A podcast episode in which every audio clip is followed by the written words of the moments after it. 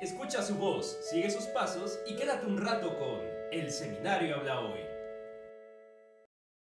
Queridos hermanos, sean bienvenidos a su programa El Seminario Habla Hoy.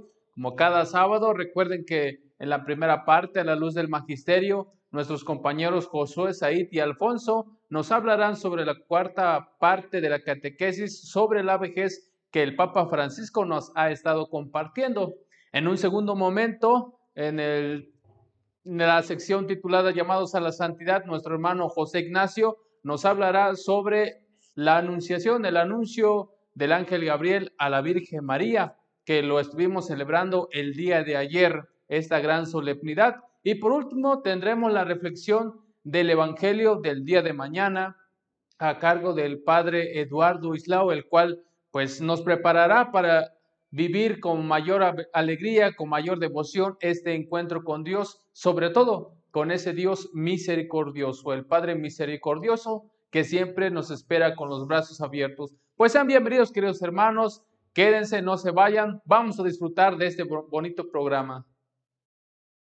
Queridos hermanos. Estamos muy contentos de estar nuevamente con ustedes en este su programa, El Seminario Habla Hoy. Y bueno, en esta sección de A la Luz del Magisterio, vamos a hablar acerca de lo que nos comparte el Papa Francisco de Ordinario en la audiencia general. Y bueno, continuando con las catequesis, vamos a ir terminando junto con el Papa Francisco esto que nos ha venido mencionando acerca de la vejez en esta cuarta catequesis que nos comparte, hablará acerca de la despedida y de la herencia. Y para esto, pues nos acompaña nuestro hermano Alfonso, el cual nos va a comenzar a hablar de esta belleza de catequesis de la cual nos comparte el Papa Francisco. ¿Qué tal, queridos hermanos? Les saludo con mucho gusto y con mucho cariño les vamos a compartir eh, esta audiencia del Papa Francisco. Como es de costumbre, el Papa Francisco siempre inicia estas catequesis mirando hacia el Evangelio, mirando hacia las sagradas escrituras. En esta ocasión nos va a recordar un pasaje del Antiguo Testamento, la despedida de Moisés. Esa despedida que se convierte en un cántico, ese cántico que se va a volver una herencia. Eh, nos hace recordar el Papa Francisco cómo llegada a la plenitud de nuestra edad, nuestra, eh, nuestra alma tiene esa, esa, esa gran riqueza que en esa ocasión Moisés la va a describir en un cántico, un cántico que vuelvo a repetir, es herencia para todos nosotros. Así es, hermano, y bueno, es importante esto que mencionas porque el Papa Francisco dirá más adelante que eh, los ancianitos pueden trascender a partir de, esto, esta experiencia de contar a los jóvenes toda la belleza de la vida y no solamente eso, sino transmitirles la fe. Dice que es importante que los ancianitos puedan transmitir la fe a los niños, puedan transmitir la fe a los jóvenes y ante esta figura de Moisés ante la tierra prometida, es la misma de los ancianitos ante la tierra prometida que es el paraíso, y para poder llegar es necesario transmitir la fe. Y esta fe que ha sido vivida, que ha sido ya llevada a cabo durante su vida de los ancianitos, pues ahora la transmiten a los niños, la transmiten a los jóvenes. Y bueno, es bonito que los niños tengan la oportunidad de platicar con los ancianitos, con los abuelitos, porque es así como van arraigándose en la fe y es como van, tienen van teniendo ese deseo de hacer la vida a partir de la experiencia que ellos les han contado. Así es, Aid. Exactamente, el Papa ve reflejado en esta herencia dos cosas, como lo has dicho. Uno, que es la herencia de la fe, y lo otro que el Papa llama la pasión de vivir esta vida, ¿no? Eh, como el Papa Francisco nos dice que esas generaciones de hoy en día les falta mucho eso, ¿no? Vivir la pasión eh, por la vida. Y la transmisión de la fe, que el Papa Francisco nos dice que no debe de ser un bla, bla, bla de las cosas que ya están escritas, no, sino que la transmisión de la fe se lleva a cabo también con el testimonio de la vida. son unos puntos muy importantes que el Papa Francisco nos va a decir que le hacen falta a esta sociedad.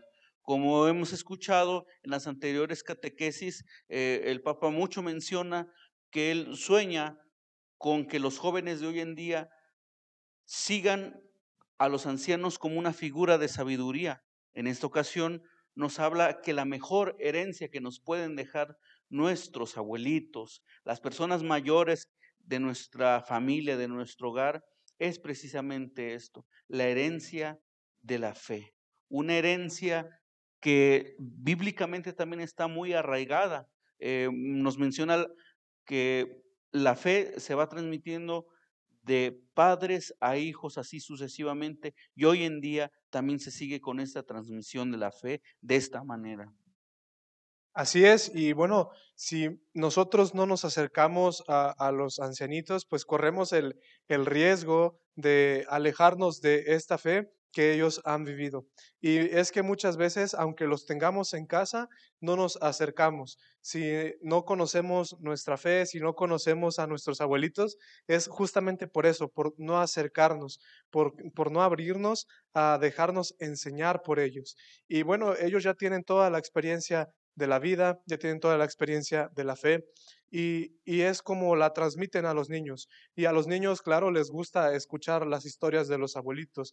El mismo Papa Francisco menciona que él tiene una experiencia personal en la que siente pues cierto odio por la, por la guerra, ya que su abuelito participó en ella y este comenta que gracias a esas pláticas, pues él está en contra de las guerras. Y bueno, eh, es por eso que los niños es importante que convivan con los abuelitos, porque es así como se transmite la fe, la fe que día a día se va viviendo y que bueno, los, los niños van a llegar también algún día a ser ancianitos. Si no se comparte esta fe, si ellos no escuchan esta fe de sus abuelitos, que es la herencia que han de transmitir, pues cuando los niños se conviertan en ancianitos serán ancianitos corrompidos, no tendrán una fe buena y no van a transmitir nada bueno a las generaciones que vienen. Así es, eh, precisamente en ese punto el Papa Francisco dice eh, que él no entiende por qué hoy en día predomina la cultura del descarte a las personas mayores, por qué nosotros alejamos y vemos como un objeto material a nuestros ancianitos. Recordemos que hay muchas eh, formas de pensar que nos dicen que si la persona ya no trabaja, ya no es útil a la sociedad.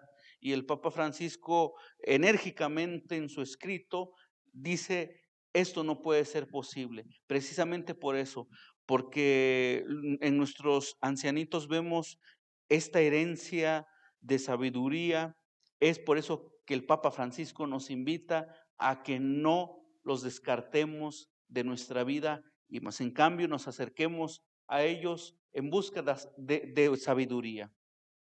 Así es, queridos hermanos, entonces la invitación que, como ya lo dice nuestro hermano Alfonso, es el poder acercarnos a nuestros mayores, el poder aprender de ellos. Pues les agradecemos que se hayan quedado con nosotros en, en esta sección de A la Luz del Magisterio. Los invitamos a que continúen en nuestra programación y pues que pasen una excelente semana. Muchas gracias. Muchas gracias. Buenas tardes, hermanos. Sean bienvenidos a su programa El Seminario Habla Hoy en la sección de llamados a la santidad. Hemos estado reflexionando sobre algunos santos que esperemos que sean de ayuda para cada uno de ustedes para, para ah, tener un acercamiento con Dios, para su vida espiritual. El día de ayer estuvimos eh, meditando sobre el anuncio del ángel Gabriel a la Nuestra Santísima Virgen María, la anunciación que le llamamos. Entonces, eh, este evangelio gira en torno a, a San Lucas en el primer capítulo, que nos dice, en el sexto mes fue enviado eh, por un ángel, eh, Dios envió un ángel a una, a una mujer llamada María. María, ella vivía en Nazaret, que estaba desposado con un hombre, desposada con un hombre que se llamaba José. Entonces, vemos que a lo largo de, del tiempo, a lo largo de la historia de la salvación, Dios sigue enviando mensajeros. En este caso, envió a un ángel, que significa mensajero, mensajero de Dios, y Gabriel, el que trae las buenas noticias. A una virgen, a una, virgen eh, en, la, en, la, Sagrada Escritura, en el Antiguo Testamento, eh, se le conocía como, como aquellas vírgenes, pero es, era, una más, era la más pura, la más santa, la más santa de las mujeres, por eso se le llamaba virgen. Y en este caso, la Santísima Virgen María. Estaba comprometida en matrimonio con un hombre que se llamaba José. Unos meses antes de casarse, los novios afirmaban un compromiso de matrimonio para que el esposo pudiera dedicarse tranquilamente a preparar todo lo necesario para su próximo hogar, sin peligro de que después la prometida ya no se quisiera casar con él. Entonces vemos esta situación que estaba comprometida con José. Y entonces unos días antes, pues se preparaban, como hoy en día también eh, hay preparativos para que se lleve a cabo una celebración de, de, la boda. Entonces necesitamos nosotros tiempo, tiempo para, para poder eh, arreglar todos los preparativos.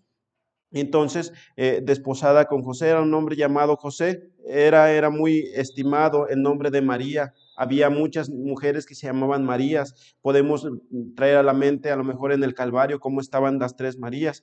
Así se le llamaba también en el Antiguo Testamento a la hermana de Moisés. En tiempos de Jesús este nombre era tan popular que las tres mujeres que estuvieron presentes en el Calvario, todas tenían el nombre de María. Y podemos decir las tres Marías, ¿no?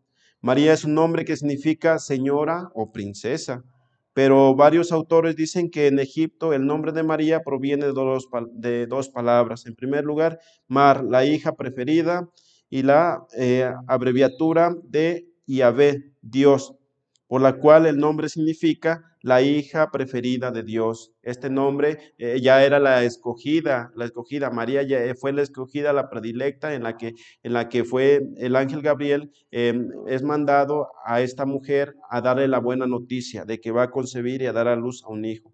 y entonces entra el ángel Gabriel y le dice, le dice, salve llena de gracia. ¿Por qué llena de gracia? Porque va a recibir, va a recibir en su vientre, en su seno, va a recibir al Salvador. Por eso Dios la está llenando de gracias.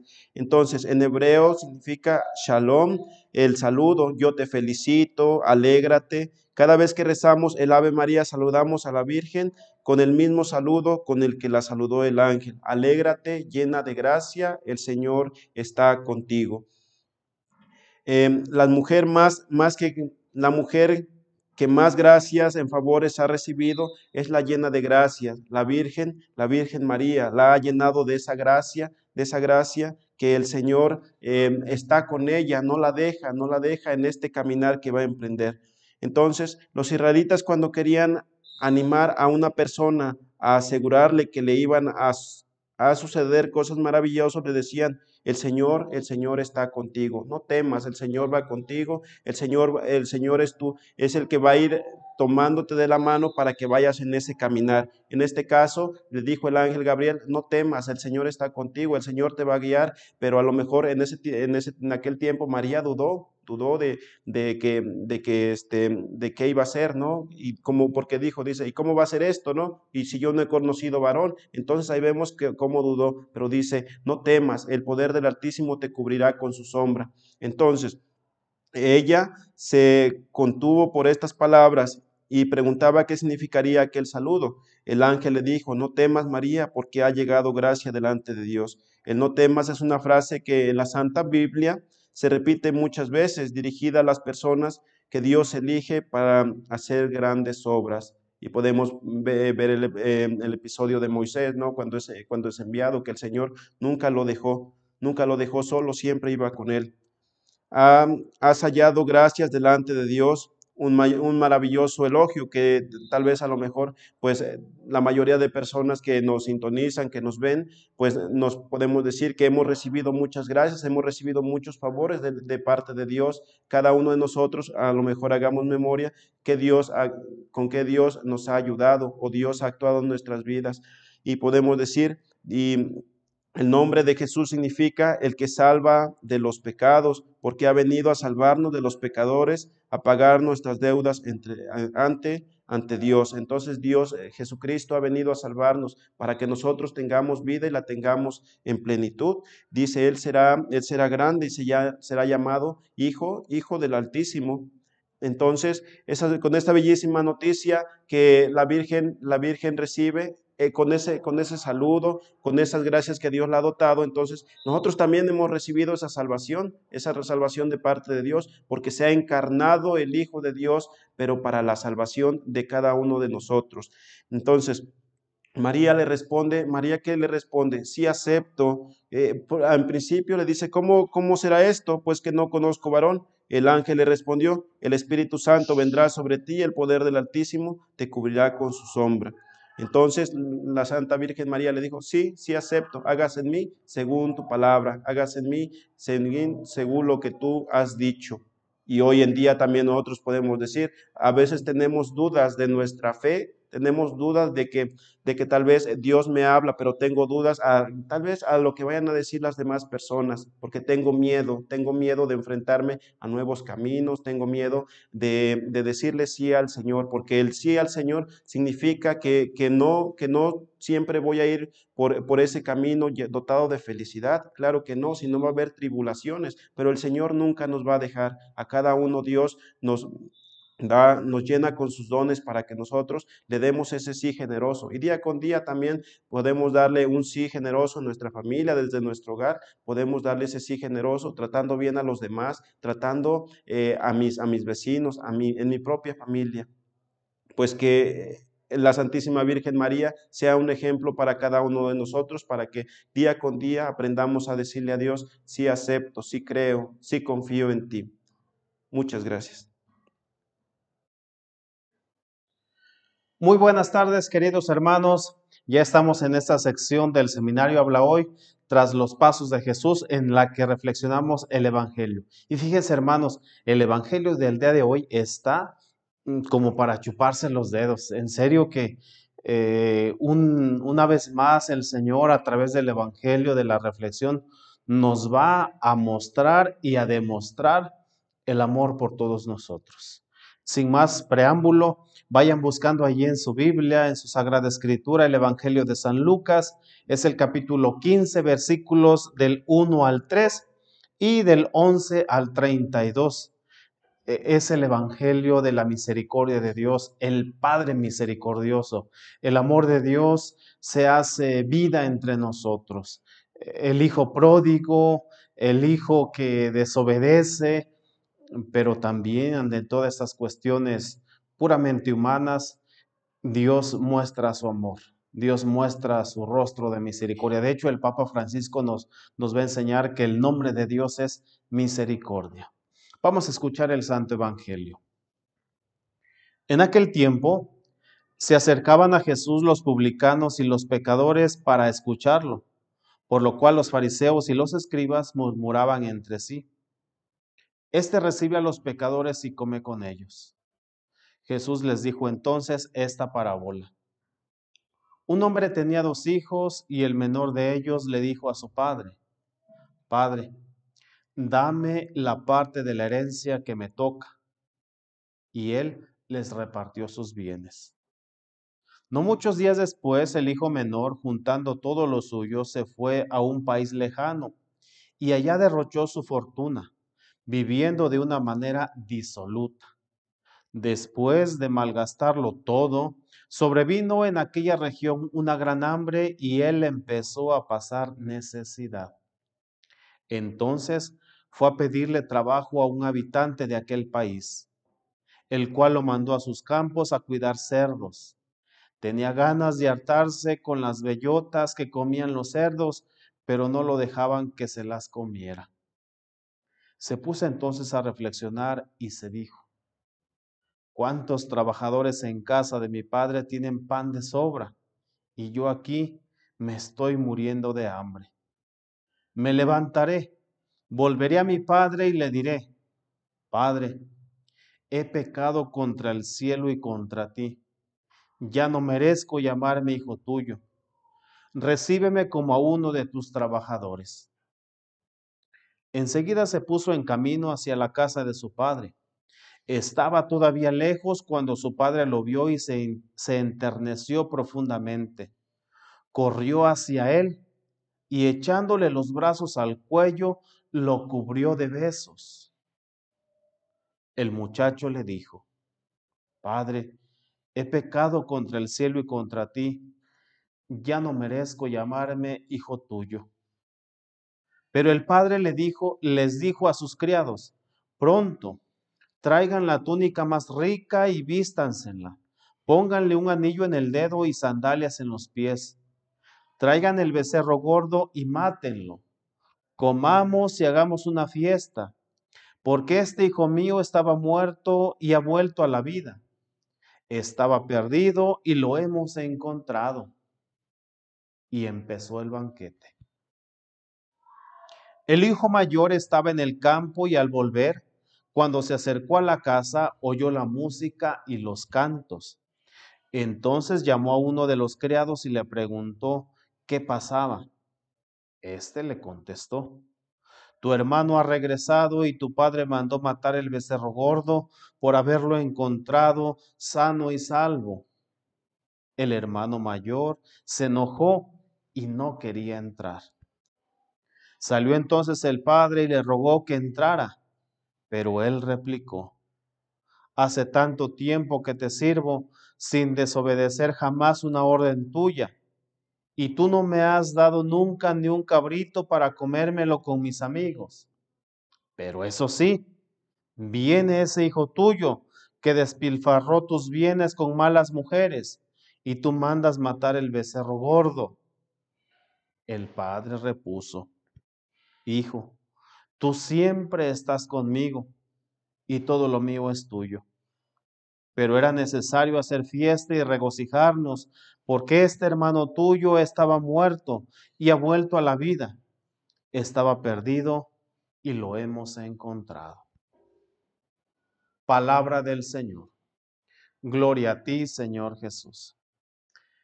Hermanos, eh, les decía al principio de la reflexión, encontramos un evangelio que nos revela la imagen del amor de Dios.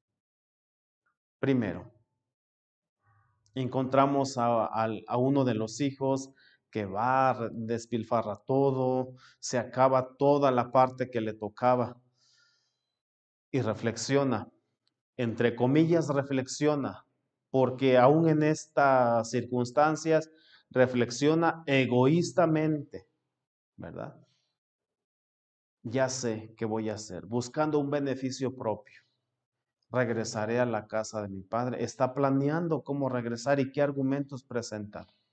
Ya no merezco ser hijo tuyo. incluso dice antes, ¿cuántos servidores de mi padre viven con, con todas las comodidades, con todas las comidas y yo regresaré? Y le voy a pedir a mi padre que me trate como a uno de sus criados. No está regresando porque verdaderamente ame a su padre. Está regresando porque las comodidades que su padre le, le daba o le prestaba no las encuentra estando fuera de casa, fuera de la iglesia, para nosotros los cristianos. Regresaré por un lado por el otro, lado, el otro hijo, que también eh, en su misma situación se encuentra eh, egoístamente aislado, entre comillas, cumpliendo o haciendo lo que le toca, pero esperando recibir algo a cambio. Pero fíjense, ante estas dos circunstancias de los dos hijos, por un lado el hijo que regresa buscando un beneficio propio y el otro hijo que permanece junto a su padre buscando unas segundas eh, oportunidades, buscando probablemente unas segundas intenciones, encontramos el rostro de Dios la misericordia. Independientemente de cuáles sean las intenciones de un hijo o del otro, Dios se muestra misericordioso. Y eso somos nosotros. El hijo que por unas circunstancias u otras ha regresado a la casa del Padre, buscando un beneficio. Una conversión un tanto viciada. Me conviene Me conviene estar en la casa de mi papá, aunque sea como un criado. Conviene decir que muchas, mm, este hombre regresa a la casa del padre no por amor al padre. Me di cuenta que estando fuera de casa mm, no experimento el mismo amor contigo, papá. No. ¿Cuántos servidores de mi padre viven bien, tienen que comer y, y yo aquí? Sea cual sea las circunstancias, las situaciones, ambos personajes están frente a Dios, frente al rostro de la misericordia. Convendría que nosotros también nos preguntáramos, nosotros actualmente, ¿por qué estamos en la iglesia? Buscando un beneficio, buscando el verdadero amor de Dios. De hecho, Jesucristo nos va a revelar, nos va a decir, busca primero el reino de Dios y su justicia divina. Y todo lo demás se te va a dar por añadidura. Sí, debemos estar con Dios por amor, no por los beneficios que vamos a recibir. De hecho, este domingo se le llama el domingo de la alegría. Ustedes van a observar eh, en las diferentes celebraciones que el sacerdote se va a vestir incluso de rosa, ¿verdad? El domingo de la alegría. ¿Por qué? Porque ya viene la Pascua, el amor de Dios en su máximo esplendor. Ciertamente el Hijo de Dios sacrificado, eh, crucificado, sí, sí, sí, pero también la resurrección. La muestra de amor más grande de Dios está en su Hijo. Amémonos nosotros como hermanos. En días pasados habremos escuchado al Papa Francisco el día de la Anunciación que nos invitaba a convertirnos de corazón. Incluso el Papa Francisco consagró y toda la iglesia completa consagró a, estos países hermanos nuestros al corazón inmaculado de María. ¿Por qué? Por amor. El lenguaje que nosotros hablamos, el lenguaje que nosotros los cristianos hablamos, es solo por amor. Es, es el amor más bien. Y es un lenguaje que debemos hablar todos. Este domingo, hermanos, que es el domingo de la alegría, el domingo que nos dice eh, ya, pero todavía no, conviene que echemos una revisada. Estamos a punto de terminar el tiempo de la cuaresma. ¿Cómo vamos? ¿Cómo voy en, este, en estos días que, que estamos recorriendo con el simple objetivo de prepararnos para la gran manifestación? La resurrección del Maestro, la resurrección del Señor. No encontramos que pudiéramos decir, Mm, el padre encontró a su hijo y lo agarró a golpes y le dio una buena lección. No, dice que lo encontró y lo, se colgó al cuello y lo llenó de besos, le dio de abrazos. Aquel se empezó a justificar, pero el padre no hizo caso de nada. Simplemente ordenó. Traigan una túnica, pónganle zapatos, pónganle un anillo y maten el becerro gordo porque vamos a hacer una fiesta, ¿no? es la reacción de Dios ante nosotros. Hagamos la experiencia del amor de Dios. Hagamos la experiencia de la misericordia de Dios. Y de hecho así lo dice el Salmo. Haz la prueba y verás qué bueno es el Señor. Hermanos, no me queda más que despedirme y por supuesto desearles que este domingo que vamos a celebrar la alegría del Señor, la alegría del Evangelio, la alegría de ser redimidos por el amor de Jesucristo, por el amor de nuestro Padre Dios, pues que nos lleve adelante. Que, nosotros seamos un vivo reflejo del amor de Dios. Les mandamos un saludo a todos ustedes, un fuerte abrazo en Jesucristo nuestro Señor. Pedimos la bendición de Dios. El Señor esté con ustedes y con tu espíritu. La bendición de Dios Todopoderoso, Padre, Hijo y Espíritu Santo, descienda sobre ustedes y permanezca para siempre. Amén. Que la alegría del Señor sea nuestra fuerza. Quédense en paz. Gracias por sintonizarnos. Los esperamos la próxima semana en su programa El Seminario Habla Hoy. Escucha su voz.